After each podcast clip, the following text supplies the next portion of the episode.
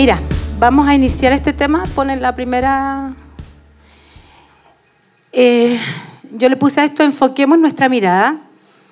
Resulta que ya estoy cumpliendo 30 años de profesora. Oh, y eso que me veo tan joven. No solamente 30 años de docencia, sino que toda mi vida en una familia de siete hermanos que fue la mejor universidad que pueda tener. Yo creo que donde yo estudié, la mejor universidad fue el barrio y mi familia.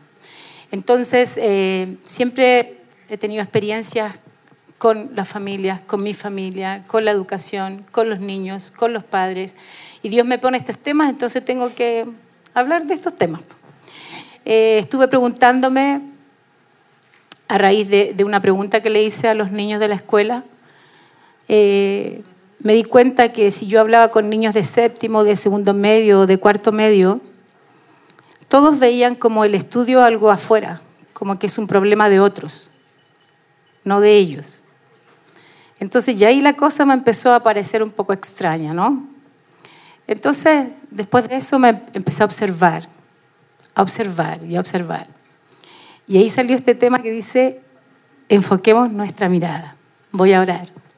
Padre amado, te damos gracias por esta tarde. Bendigo a cada uno de los presentes acá, Señor. Y yo oro que tu Espíritu Santo que está aquí y que está en cada uno de nosotros, nos despierte, Señor. Cuando adorábamos yo sentía que caían los muros, Señor. Y, y nos despierta a enfocar la mirada, Señor. Oro para que tú puedas traer el alimento que cada uno necesita el día de hoy. Te damos gracias, papá, te damos la gloria y te damos la honra en el nombre de Jesús. Amén. Entonces me di cuenta que es difícil que nos hagamos cargo. Y te voy a contar la siguiente experiencia. Cuando entré a trabajar a la Escuela República de Israel, eh, me dieron el peor quinto básico bueno, y ese yo lo, saqué hasta octavo, entonces después me volvieron a dar el peor quinto básico. Entonces la segunda vez que veía a los chicos por primera vez era su profesora jefe. Llegué a una sala y en la sala me recibió un tremendo charco de jugo, de bebida, ya no me recuerdo. Entonces yo entro así y digo, ¿qué pasó? ¿Quién votó esto? Silencio absoluto. ¿Quién derramó este jugo? Silencio absoluto. Entonces yo decía, ¿qué onda? Entonces de repente dije yo, bueno, así como me puse más firme, ¿quién? Y mientras yo más, como que me enojaba, los chiquillos más callados. Y tú empezás a ver así, mm, como que ya cachai el qué, pero están así, viola. Entonces me empecé hasta que dije, mira, necesito saber quién es para que vaya a buscar un paño y limpie. Y ahí salió uno. Entonces yo quedé impresionada de eso, porque en el fondo los chicos se estaban escondiendo, no querían decir, porque lo más probable es que lo iban a retar y lo iban a anotar en el libro. ¿Sí o no? ¿Alguno de ustedes fue anotado en el libro de clase? Entonces, ¿qué sucedía? Sucede que te anotan, te anotan, te anotan, pero no te haces cargo de nada, porque a lo más te llevan a la inspectoría. Y en la inspectoría te retan y te anotan y después es para echarte. Entonces me empecé a dar cuenta que en las aulas y en la educación chilena, la educación tradicional, no nos enseña a hacernos cargo. Entonces yo empecé a trabajar con estos cabros que además eran súper buenos para la educación física, porque los desordenados les gusta educación física, ¿sí o no?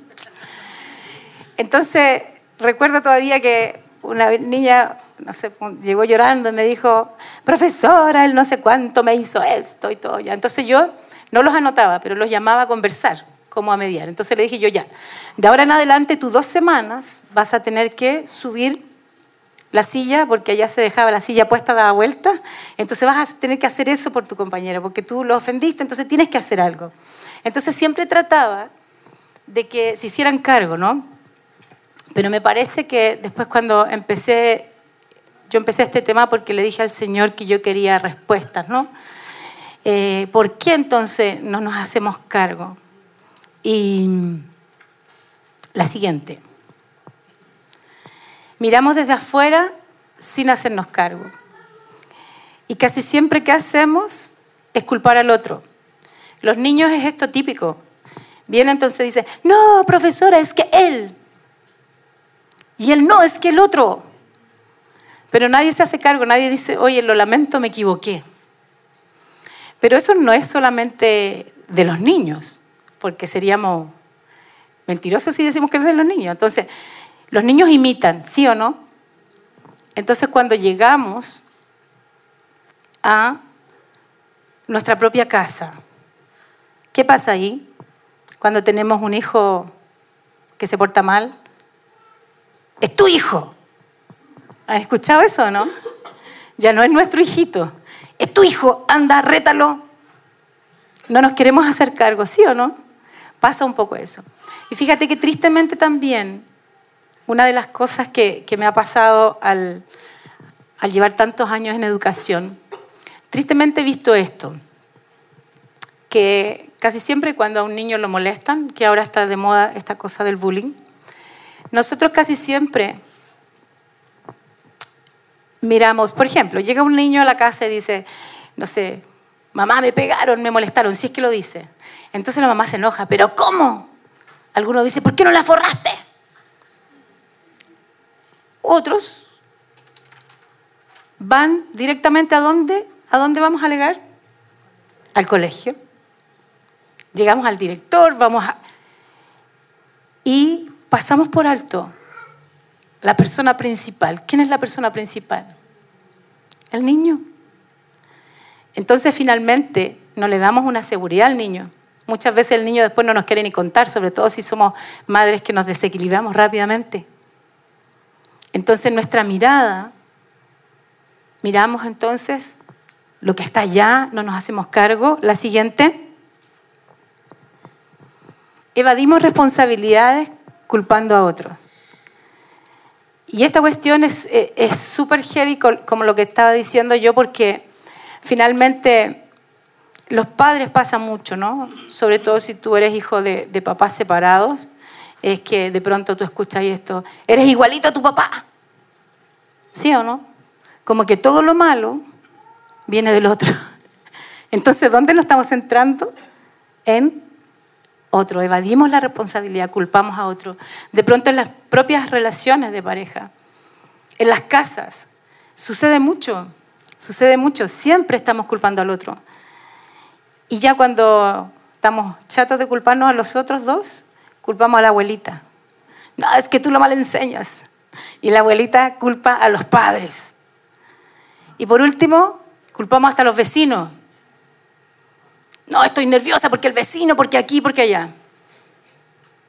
Entonces vivimos en una cultura donde no nos hacemos cargo y siempre estamos responsabilizando a otros.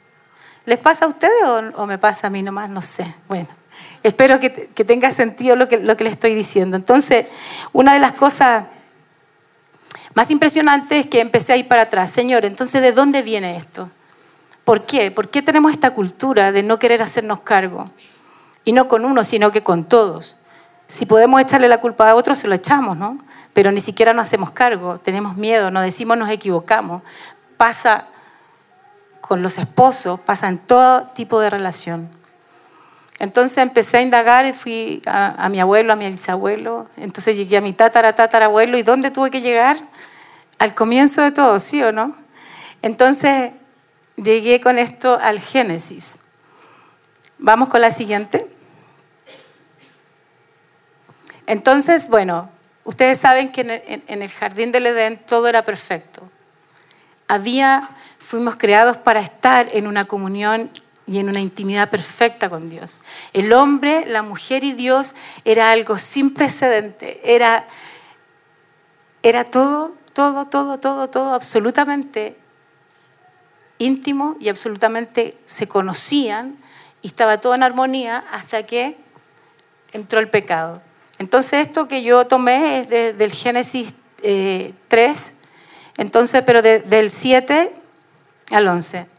En ese momento ya habían pecado, en ese momento se les abrieron los ojos y tomaron conciencia de su desnudez. Por eso, para cubrirse, entretejieron hojas de higuera. Cuando el día comenzó a refrescar, el hombre y la mujer oyeron que Dios, el Señor, andaba recorriendo el jardín y entonces corrieron a esconderse entre los árboles para que Dios no los viera. Pero Dios el Señor llamó al hombre y le dijo, ¿dónde estás? El hombre contestó, escuché que andabas por el jardín y tuve miedo porque estoy desnudo, por eso me escondí. ¿Y quién te ha dicho que estás desnudo? Le preguntó Dios. ¿Acaso has comido del fruto del árbol que yo te prohibí comer? Me encanta porque Dios sabía, ¿no? Pero le preguntó así como los papás preguntan. La siguiente.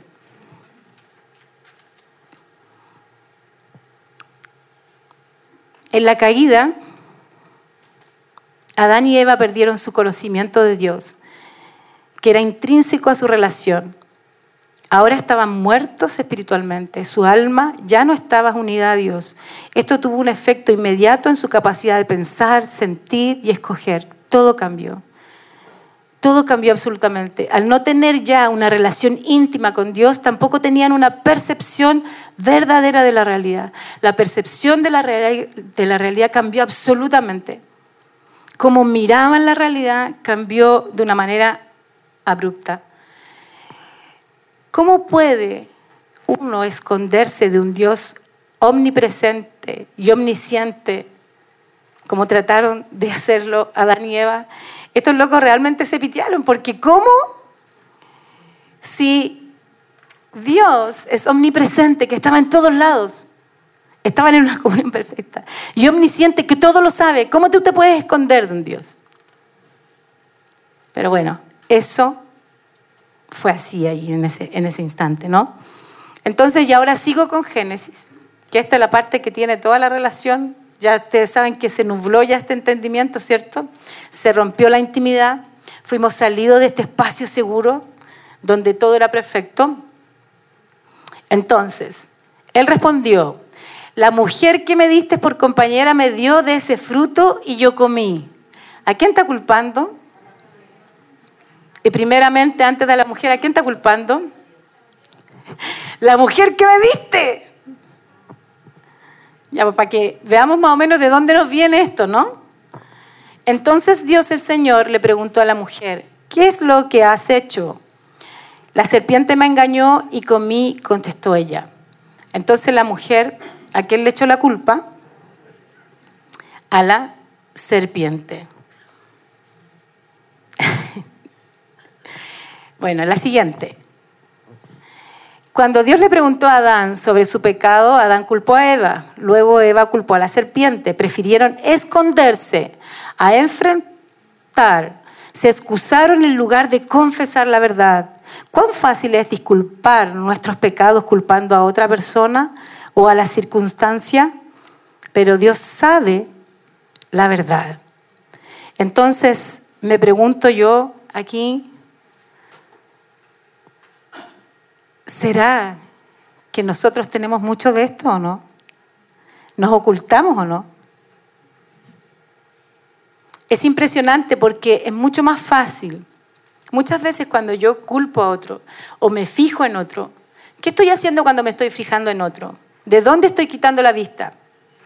De mis acciones. Estoy más preocupada entonces de esconderme responsabilizando a todos los demás. Y esta condición evidentemente nos viene de nuestros padres primero, de esta naturaleza caída. La siguiente. Nos ocultamos entonces. Adán y Eva quedaron llenos de remordimiento y vergüenza. Antes de la caída andaban desnudos, pero no se avergonzaban. Ahora querían esconderse y cubrirse. Nos escondemos, no queremos vernos, deseamos ocultarnos, por lo tanto, miramos a otros para no vernos a nosotros mismos. ¿Y será que a veces nos pasa eso también en las relaciones? Pero ¿será que a veces nos pasa también con Dios? ¿Te has visto alguna vez culpando a Dios? ¿Cómo Dios permite que yo viva esto? ¿Cómo Dios permite que pase esto?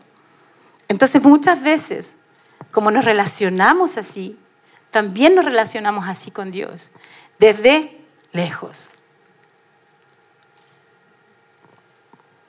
Pasa yo creo que más de lo que uno quisiera, ¿no? Entonces, ¿qué sucede? La siguiente. Muchas veces queremos resolver lo de otro. Ese tipo de persona pretende resolver las necesidades que están lejos, mientras que ellas mismas no ven o pretenden no ver lo que está sucediendo a su alrededor o dentro de uno mismo. Entonces, no quiero mirar mi alma, no quiero entrar dentro de mí. A veces es muy doloroso. No quiero mirar mis emociones, no quiero saber por qué tengo rabia, no quiero entrar en mis pensamientos, no quiero entrar en mi voluntad. Entonces, muchas veces ni siquiera aprendemos a verbalizar las emociones. A los niños no les enseñamos a verbalizar las emociones. Les enseñamos a asustarse, les enseñamos a responder frente a la ira, les enseñamos a responder frente al temor, pero no, ni siquiera a verbalizar. Porque muchas veces somos padres que no estamos disponibles emocionalmente para otros si no estamos disponibles, ni siquiera estamos para otro, porque ni siquiera estamos para nosotros mismos. Entonces, pasa mucho que la gente dice, tengo rabia y no sé por qué. ¿Te ha pasado, no? Respondes con ira y con rabia y no sabes por qué. Y entonces, ¿qué empiezas a hacer? A dar remedio para los callos, decimos nosotros. ¿Has escuchado ese dicho? Empiezo a preocuparme y ocuparme del otro oye, no sé cómo mi vecino, y empiezo a hablar del vecino y tengo la solución para el vecino, pero no me estoy haciendo cargo de lo mío. Los papás que muchas veces estaban en el colegio, en esa escuela municipal que yo trabajé, se quedaban después, iban a dejar los niños y se quedaban afuera. Y se quedaban pelando a medio mundo, era terrible. Cuando los papás se quedan afuera del colegio, ten cuidado. Y Pasaban todo el día en una y en otra cosa. Y los niños finalmente llegaban descuidados. Cuando tú ves los niños que llegan desaseados o muchas cosas así. Entonces nos transformamos en resolvedores de otros.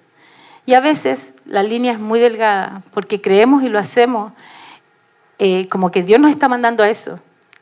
Entonces vamos al otro, pero no hemos pasado primeramente nosotros. ¿Qué es lo que yo puedo dar a otro? Lo que yo primeramente he recibido. Entonces, lo que yo, por amor de Dios y por su gracia, lo recibo, ahora yo lo puedo dar. Pero entonces, eh, muchas veces miramos afuera, queremos resolver, queremos culpar simplemente porque no queremos ver nuestra propia alma. La siguiente. Consecuencias de la caída, una de esas consecuencias es la ceguera espiritual. Y entonces, ¿qué pasa con eso? Creemos una mentira. Nuestro entendimiento se ha entenebrecido, todo se ve de una manera equivocada. Porque antes, cuando estábamos con el Padre, todo era perfecto, ¿no? Entonces dice, a pesar de haber conocido a Dios, no lo glorificaron como a Dios ni le dieron gracias, sino que se extraviaron en sus inútiles razonamientos y se les oscureció su insensato corazón. Aunque afirmaban ser sabios, se volvieron necios. Y parte entonces de la consecuencia de esta, de esta caída, de salir, del, cuando entró el pecado, salimos de esta armonía con Dios. La siguiente. Se rompió entonces la intimidad perfecta. Antes ellos tenían un sentimiento de pertenecer a Dios y uno al otro. Habían sido aceptados por completo, se pertenecían. Era, no había ninguna emoción negativa y nada. Después vino contienda en las relaciones humanas y el pecado los separó de Dios. La humanidad ha sentido una gran necesidad de pertenencia y aceptación. Cuando fuimos sacados del lado del Padre, viene todo este temor, no sé si te pasa a ti, pero tenemos caleta de, tenemos muchos problemas con el rechazo. ¿A alguien le gusta ser rechazado? No. Queremos ser aceptados. Andamos buscando pertenencia. Estas son consecuencias de la caída, ¿no? De haber salido de este ambiente perfecto que era con Dios. La siguiente. Vino culpa y vergüenza. lo cual precipitó una crisis de identidad y una búsqueda de significado. La culpa y la vergüenza realmente fue heavy porque en el fondo ya, ¿quiénes eran? Ya no pertenecían. Entonces, Había que buscar entonces significado. Su pérdida de vida espiritual los dejó débiles e indefensos. Tuvieron que desarrollar sus propias fuerzas y su dominio propio. Ya no era esta cosa perfecta. Entonces la culpa y la vergüenza también son consecuencias de la caída. Todo esto, yo no sé aquí en la audiencia si hay gente que no es cristiana, ¿no? Pero todo esto era en el contexto de estar con Dios y salimos de esa cobertura, ¿no? Pero Dios proveyó la salida. ¿Quién es la salida? Jesús. Entonces me encanta, porque la Biblia dice, Jesús es el camino, es la verdad y la vida. Nadie viene al Padre sino a través de Jesús. Entonces, vivía Adán y Eva en una comunidad perfecta con Dios, entró el pecado y el hombre salió. Es como que vengo acá, quedé distante. Empezó el caos, empezó la contienda, empezó la pelea, porque antes no existía eso. La mujer y el hombre estaban desnudos, ni siquiera sabían que estaban desnudos, no había pecado, era todo perfecto. Era la intimidad perfecta. Entonces hemos sido salidos, tenemos un tema con el rechazo, buscamos aceptación, buscamos significado y resulta que ¿qué hace? Dios nos manda a quién? A Jesús. Y entonces Gracias a Jesús, yo puedo entonces volver a dónde? Al Padre. Me encanta esto. Y eso es vivir el reino. Entonces, cuando yo me levanto en la mañana, te preguntas, ¿tú eres ciudadano de, este, de Ñuñoa, de este lugar? ¿Pertenecemos aquí nosotros los cristianos? No. Pertenecemos a otro reino. Entonces cuando me levanto, yo decido qué creo. Y esa sí que es una decisión tuya y mía. Porque si yo me levanto en la mañana y yo creo y respondo a este mundo, ¿a quién estoy respondiendo? ¿Quién gobierna este mundo? Satanás. Entonces me levanto sabiendo que, que lata que tengo que ir a trabajar. Apúrate y empiezan las peleas y empieza toda esta discordia. Empezamos a vivir entonces la naturaleza caída. Pero cuando yo me levanto y digo, soy ciudadano del reino, mi padre, no soy un guacho, tengo un padre, tengo una madre que él sabe perfectamente todo lo que me pasa y él tiene todo lo que yo necesito. Entonces, ¿cómo voy a trabajar? ¿Voy así? ¿O voy así, prendido? El tremendo regalo, que tenemos. Vivimos todos los días el regalo que Dios nos ha dado o vivimos la mentira? Y ahí sí que decides. ¿Y quién decide? Eres tú. Tú todos los días decides si crees a Dios o crees al que te viene a mentir, a robar, a matar. Eso tú lo decides. La siguiente. Entonces, solo en Jesús estas necesidades pueden hallar satisfacción. Toda la necesidad, esta necesidad de pertenencia, de aceptación, de querer, en realidad, ¿de dónde venimos, por loco? ¿Quién es nuestro Padre? Todo eso haya sus respuestas en quién? En Cristo. ¿Y cómo se llama esto, esta verdad? Porque más de alguno estará diciendo, y la María Luisa no está diciendo nada nuevo, no es que somos buenos para criticar. Esta cuestión la sabemos de memoria. Siempre nos aparece eso. Pero eso es. El que esté pensando eso, si alguno está pensando eso, es porque se está distanciando. ¿eh? No quiere entrar ahí, donde sí el Espíritu Santo quiere ministrarte. Entonces solo en Jesús estas necesidades pueden hallar satisfacción. Dios proveyó la solución. Nosotros somos ciudadanos del reino. ¿Por qué andamos como pobres y somos ricos? Tenemos toda la eternidad y estamos preocupados por una cuestión así de chica que pasa así de rápido. Trabajáis todo el día. Muchas veces los niños que están siendo molestados en los colegios, quizás lo que necesitan no es que vaya a alegar. Yo hice una vez eso. Lo hice pésimo con ese hijo. Me concentré allá y no aquí. No ministré el corazón de mi hijo. Y a lo mejor lo que está necesitando ese niño es atención, es cuidado, es que estemos más presentes. Yo no lo sé. es que le demos identidad. Si todos te dicen que soy feo, y tu mamá y tu papá te han dicho toda la vida que tú eres maravilloso, ¿qué vas a creer tú? Porque cuando uno sale al mundo, el mundo es cruel, ¿sí o no? Pero si yo a la primera traigo a mi cabro chico para acá y peleo con todo el mundo y me olvido de ministrar el corazón de mi hijo, ¿estoy avanzando? ¿Lo estoy haciendo que crezca? No. Entonces Jesús proveyó identidad, ratificación, aceptación y mucho más. La siguiente. De Adán la muerte, de Cristo la vida, porque Dios proveyó la salida. Pues si por la transgresión de un solo hombre reinó la muerte, con mayor razón los que reciben en abundancia la gracia y el don de la justicia reinarán en vida por medio de un solo hombre, Jesucristo. Me encanta.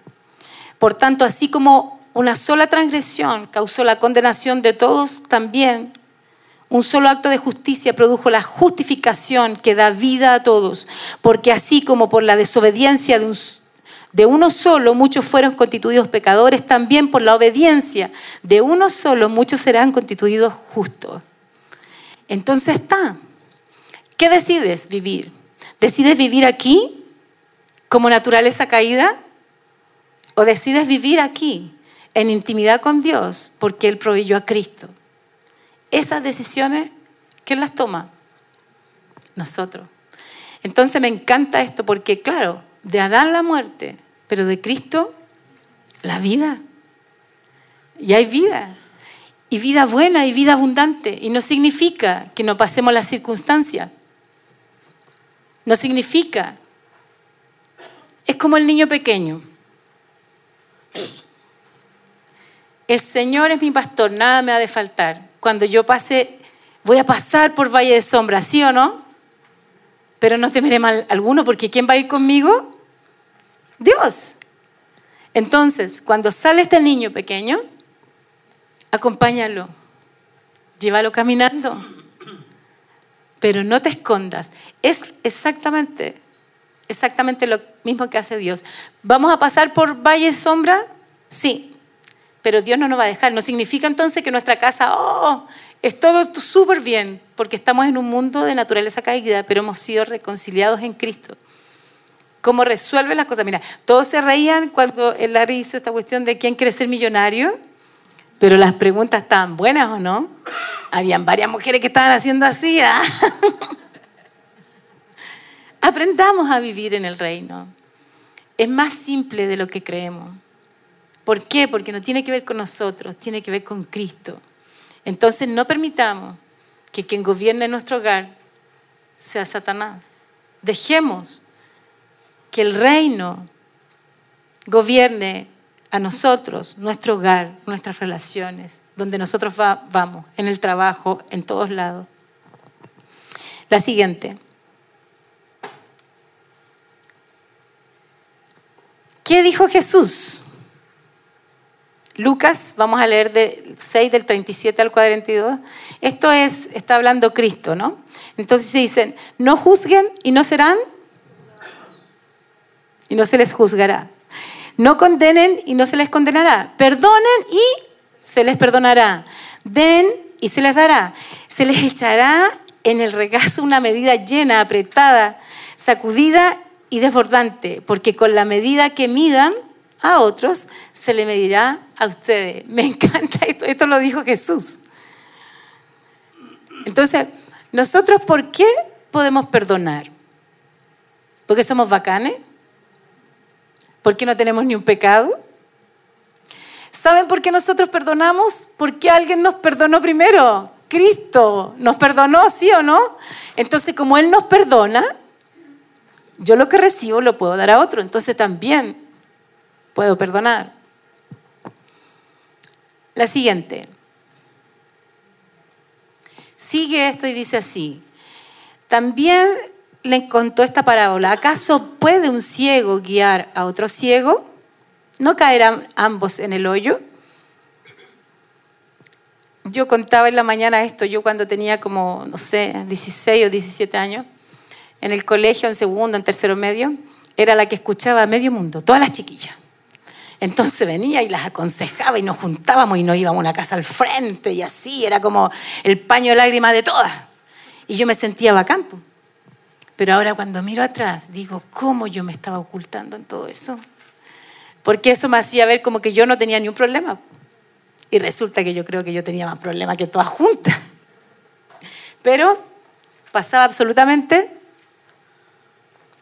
desapercibida, ocultándome. Entonces dice, si un ciego guía a otro, van a caer a un hoyo. El discípulo no está por encima de su maestro, pero todo el que haya completado su aprendizaje, a lo sumo llega al nivel de su maestro. Mira, esto me encanta porque yo analizaba esta palabra y veía esto. Nos pasa mucho en la iglesia que mujeres van a hablar con una pastora, después con la otra, después con la otra, después con la, grupo, la, del, la líder del grupo vida, después con la líder del grupo pequeño. Y nunca, y yo una vez me pregunté, ¿qué pasa con estas personas? ¿Qué andan haciendo? Andan buscando escuchar lo que quieren escuchar. ¿Sí o no? Entonces al final se van donde un ciego para que los ayude. Entonces es impresionante, pero esto es a lo que estamos acostumbrados. Porque yo puedo ayudar, pero ¿cuándo? Cuando Dios me ha procesado, cuando Dios me ha dado la vista, cuando Dios me ha hecho... Cuando yo hablo, mira, ¿cómo uno enseña a los niños? Uno no enseña con lo que habla. ¿Con qué uno enseña? Con lo que hace, con lo que uno es. Yo no le puedo decir a un niño, en general en todos estos años de docencia, a mí me encanta, de hecho me encanta. Disfruto ser profesora, pero disfruto la relación que tengo con los alumnos. Entonces, si yo quiero que ellos me respeten, ¿qué tengo que hacer yo primero? Respetarlos a ellos. Yo no enseño por la teoría, enseño por la práctica. Entonces, realmente yo puedo ayudar a otro, pero cuando yo he descubierto mi área, hablo de lo que Dios ha hecho en mí. La siguiente. Y esta, imagínate, esto todo está en el versículo, todo esto lo dijo Cristo. ¿ah? ¿Por qué te fijas en la astilla que tiene tu hermano en el ojo y no le das importancia a la viga que tienes en el tuyo? Entonces, es como esto de lo que estamos hablando, ¿no? ¿Cómo puedes decirle a tu hermano, hermano, déjame sacarte la astilla del ojo cuando tú mismo no te das cuenta de la viga en el tuyo? Entonces Jesús dice, hipócritas, saca primero la viga de tu propio ojo y entonces verás con claridad para sacar la astilla del ojo de tu hermano. Cuando Jesús dice hipócrita, no se refiere para nada a las personas que tratamos de hacer lo bueno y a veces nos sale lo malo, no. Tampoco se refiere si tú estás flaco en la fe, no te está diciendo a ti hipócrita. ¿Saben a, a quién está Jesús diciendo hipócrita? Un hipócrita es el que enfatiza más la conducta religiosa para ganar la atención, aprobación, aceptación o admiración de otros. Porque Jesús le estaba hablando a los fariseos, a ese que se ve así todo, ¿no? si yo lo hago todo bien. Entonces enjuicia al otro. ¿Cómo puedes sentarte así? ¿Cómo puedes hacer esto? ¿Cómo puedes hacer lo otro? Y este loco se está escondiendo porque hace y peca lo mismo, porque ni siquiera ha visto hacia adentro su interior, ni ha sido restaurado por Cristo. ¿Se entiende o no? Entonces, a eso se refiere. Y me encanta porque entonces dice, no te fijes en lo que tiene el otro, mira que se ha sacado lo tuyo primero. Es, es lo mismo del ciego. ¿Cómo un ciego puede ayudar a otro ciego? La siguiente. Dice, no juzgar o condenar a otros. Por tanto, no tienen excusa, no tienes excusa tú quien quiera que seas, cuando juzgas a los demás, pues al juzgar a otros te condenas a ti mismo, ya que practicas las mismas cosas. O sea, cuando yo no he sido procesado y entonces juzgo al otro y yo estoy haciendo lo mismo que el otro, entonces no juzgar. Tú entonces, ¿por qué juzgas a tu hermano o tú? ¿Por qué lo menosprecias? Todos tendremos que comparecer ante el tribunal de Dios. ¿Quién tiene que hacer? ¿Quién tiene que medirnos? ¿Quién, ¿A quién vamos a rendir cuenta? La siguiente. Por tanto, llénenme de alegría teniendo un mismo parecer, un mismo amor, unidos en el alma y pensamiento. No hagan nada por egoísmo o vanidad, más bien con humildad consideren a los demás como superiores a ustedes mismos. Considera al otro, a ese que criticas tanto.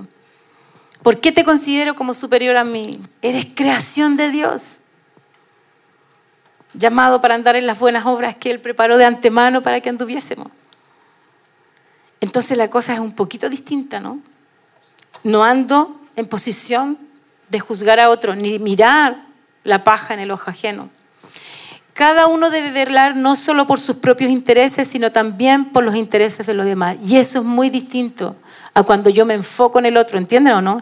Yo puedo dar lo que he recibido de gracia, lo doy de gracia. Puedo velar por tu bienestar porque he recibido de Dios, porque me he mirado a mí, porque le he abierto mi alma, porque Él ha entrado a sanar mi corazón, porque no tengo temor, porque no me estoy ocultando, porque quiero tener una intimidad perfecta con Dios. Quiero abrir mi alma para que Él ministre mi alma. No lo quiero tener fuera, quiero tenerlo dentro de mí porque Él me sana, Él me restaura. Él es la vida, Él es el agua que necesito.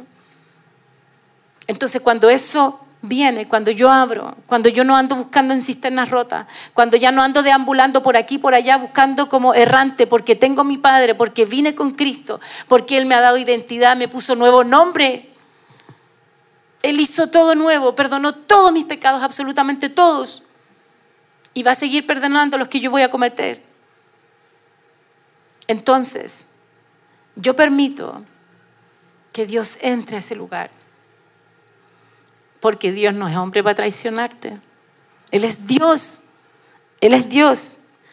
Y debemos, debemos abrir nuestra alma. La siguiente dice, distracción o engaño. Delante dije esto y se puso a temblar. Así que espero que no tiemble aquí, por favor en la primera reunión yo no sabía qué pasaba, entonces todos empezaban a hablar. Y yo decía, ¿por qué están distraídos? Y era porque esta cuestión se daba vuelta así, entonces todos querían sacarme de aquí porque creían que se me iba a caer la tele encima. Entonces, es súper, cuando hablamos de esto, cuando decimos entonces, esta distracción o este engaño, ¿cómo hemos vivido? ¿Cómo has hecho tus relaciones? ¿Cómo está tu relación de de matrimonio. Estás mirando así como ahí para allá y allá está el problema. Yo quiero concentrarme allá, allá, allá, allá. ¿Por qué no quiero abrir y entrar aquí? ¿Por qué echo la culpa siempre al otro, al empedrado? ¿Por qué me ocupo del otro para no mirarme a mí? Eso es demasiado importante. Tienes que ver. No sigamos distraídos. No sigamos engañados. Estamos en una sociedad donde todo nos enseña a no hacernos cargo, o sea, a vivir la naturaleza caída. Pero nosotros somos responsables porque sí sabemos la verdad. Entonces no nos hagamos los lesos, tenemos que decidir vivir el reino de Dios todos los días, en cada instante. La siguiente. No vemos nuestras acciones, estamos distraídos, mirando y criticando al otro, por lo tanto no hay arrepentimiento, ni crecimiento, ni libertad. Cuando tú estás enfocado todo el rato en el otro, estás tan distraído que no te has fijado en ti, entonces no te has arrepentido.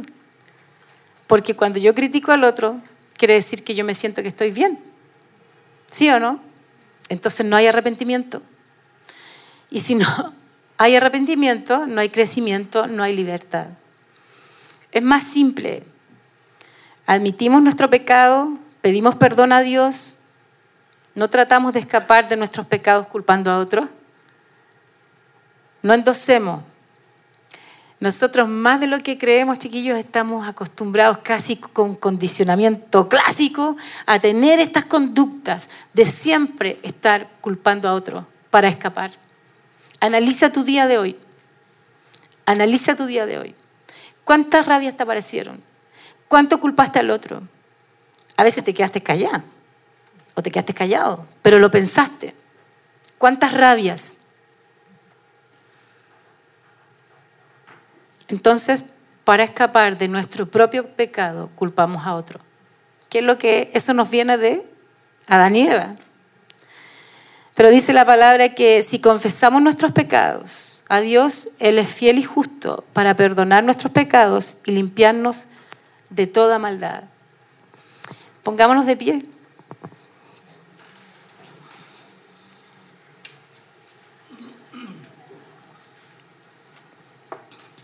Vamos a orar.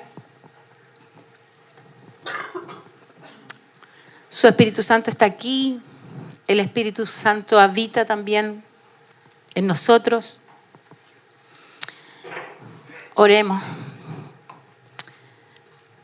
Padre amado, yo oro, Señor, para que tú nos perdones, Dios mío, de todas las palabras que han salido esta semana que han agredido a otros, donde hemos querido escondernos culpando a los demás. A veces llevamos una vida así, Señor, de una ceguera espiritual tremenda. Yo oro, Señor, para que tú vengas a perdonarnos eso. Queremos asumir. Yo oro, Señor, para que tú muestres a cada uno de nosotros acá cuál es nuestro pecado. Señor, oro para que tú vengas a ministrar el corazón de cada uno de nosotros. Muchas veces ese corazón, esa alma olvidada, porque la hemos olvidado. Hemos mirado por tanto tiempo para afuera. Hemos reclamado, nos hemos amargado por tanto tiempo que hemos dejado de mirar nuestra alma. Así es que abrimos ahora, Señor, entregamos a ti Ven Dios, ven a ministrar, pone la verdad. Cuánto muchas veces hemos hablado muy mal, Señor, de tu iglesia. La iglesia que tú tanto amas, esta iglesia universal, Señor.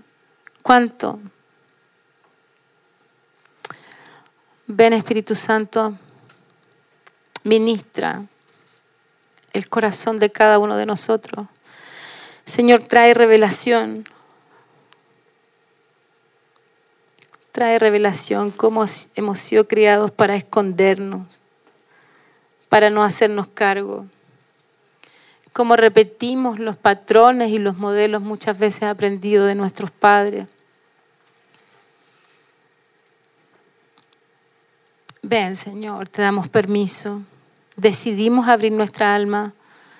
Ven, Señor, muéstranos Muéstranos cada emoción que ha estado ahí.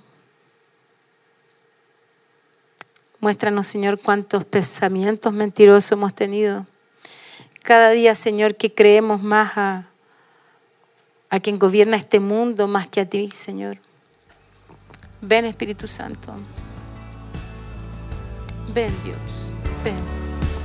Oramos, Señor, para que tú ministres el corazón de cada uno